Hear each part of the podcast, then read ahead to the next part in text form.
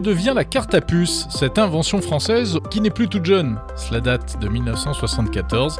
On va en parler avec vous, Philippe Vallée. Bonjour. Bonjour. Vous êtes vice-président identité numérique et sécurité chez Thales. Thales, grand groupe français, euh, fabricant, leader de la carte à puce. Alors qu'est-ce qu'elle va devenir cette carte à puce? Parce qu'aujourd'hui tout est de plus en plus dématérialisé. Hein. Moi quand je pars le matin, euh, parfois j'emporte carrément plus de carte bancaire hein, parce que tout est dans mon, euh, dans mon smartphone ou dans ma montre.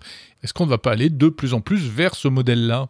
Alors, on, va vers un modèle qu'on appelle euh, digital first, hein, comme euh, le disent Visa, Mastercard, effectivement, dans la mesure où l'application qui est dans votre téléphone euh, vous permet de, générer une transaction, de vérifier le, le, solde de vos comptes en banque ou de payer pour un service proposé par un, commerçant sur Internet.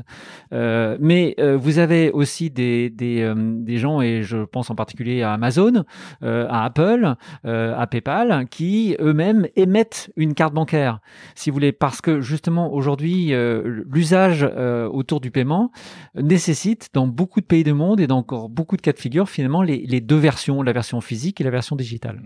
Et alors, cette carte à puce, elle ne cesse de se moderniser, euh, vous innovez en permanence, elle devient plus petite, hein, elle se réduit quasiment juste à la taille du, du circuit aujourd'hui. Quelles sont les innovations sur lesquelles vous travaillez? Alors aujourd'hui, une des innovations importantes, c'est de pouvoir anticiper finalement ce que sera la capacité de calcul quantique, hein, les fameux ordinateurs quantiques, et donc de mettre dans cette carte à puce aujourd'hui des algorithmes, euh, et je parle bien d'aujourd'hui, hein, puisque la technologie quantique arrivera demain, on ne sait pas exactement quand, mais en tout cas aujourd'hui, nos clients nous demandent de travailler sur des algorithmes de signature et de chiffrement qui résisteront plus tard à la capacité de calcul quantique. Donc c'est une des innovations que l'on porte aujourd'hui chez Thales. C'est un risque, le quantique, pour la sécurité de la carte à puce? C'est un risque dans la mesure où on n'anticipe pas finalement la capacité, la capacité de calcul importante de cet ordinateur.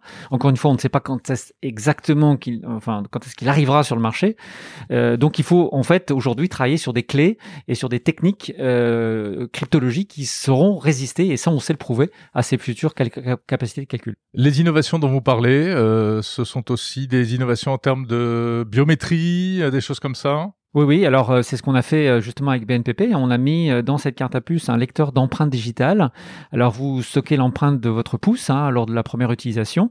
Moyennant quoi, chaque fois que vous approchez votre carte du terminal de paiement, grâce au pouce, finalement, vous vous affranchissez du code secret, du PIN code, et vous pouvez payer quel que soit le montant de la transaction. Mais comment ça fonctionne? Parce qu'il n'y a pas de batterie sur une carte à puce? euh, le principe est simple. Dès que vous apportez, dès que vous approchez en fait la carte du terminal de paiement, euh, ce terminal émet en fait un champ électromagnétique euh, qui réveille, si je puis dire, de l'énergie dans la carte grâce à une antenne de réception, et c'est elle qui alimente la puce. Et les puces qui sont intégrées dans les téléphones, euh, c'est pareil, est-ce qu'elles peuvent faire fonctionner lorsque le téléphone est éteint, par exemple? Eh ben, C'est ce qui se passe aujourd'hui euh, en, en, région euh, Île-de-France, hein, puisque la, on a dématérialisé en fait avec Mobilité Île-de-France en fait le, la carte Navigo. Et si votre téléphone est en, pâte, est en panne, enfin n'a plus de batterie, par, pardon, cette carte Navigo fonctionne encore grâce au champ émis par le validateur du tramway ou du bus. Est-ce que si on va vers de plus en plus de dématérialisation et, et donc de digitalisation à l'intérieur du, du smartphone. Euh, ça veut dire que demain, on n'utilisera plus euh, vos, services ou alors vous êtes déjà capable de, passer dans ce monde virtuel? Non, en fait, euh, ce que l'on travaille aujourd'hui avec nos, clients, donc en particulier les opérateurs de téléphonie mobile ou les banquiers, c'est de leur permettre en fait de, télécharger finalement à distance cette clé qui leur permettra une fois stockée dans le téléphone, soit de se d'identifier, sur, se connecter sur le réseau ou de, de payer.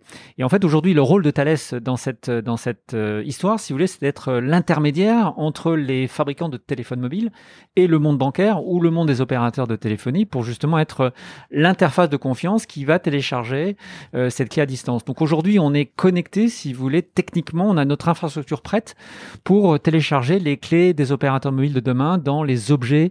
Euh, je, parle, pense en particulier aux montres, aux montres connectées, euh, aux voitures. cela passe par des architectures de Thales qui interconnectent finalement les deux mondes.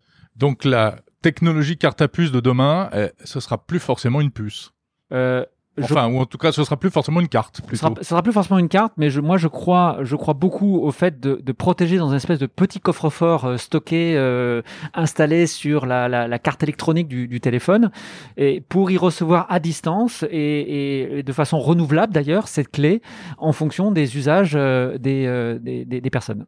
En ce qui concerne les documents d'identité, euh, vous travaillez sur un permis de conduire euh, numérique, numérisé, dématérialisé. C'est ça. Aux États-Unis, où est-ce qu'on en est en, Europe? Alors, euh, en Europe, pour l'instant, on n'a pas, on n'a pas beaucoup de, on n'a pas beaucoup de hum, d'opportunités dans, dans, dans, ce terme, hein, dans cette, dans cette direction. L'idée, en fait, des, des Américains et des, des différents États américains qui nous font travailler sur le sujet, c'est d'utiliser finalement les attributs d'identité que vous avez dans un, et autour d'un permis de, de, conduire pour prouver euh, certains d'entre eux. Je vous donne un exemple très concret. Quand vous avez, vous devez prouver que vous avez plus de 21 ans, par exemple, dans certains États, pour pouvoir consommer de l'alcool. Donc, vous pouvez euh, finalement utiliser la version digitale de votre permis euh, pour prouver votre âge, sans avoir à indiquer le reste de, vos, de votre identité.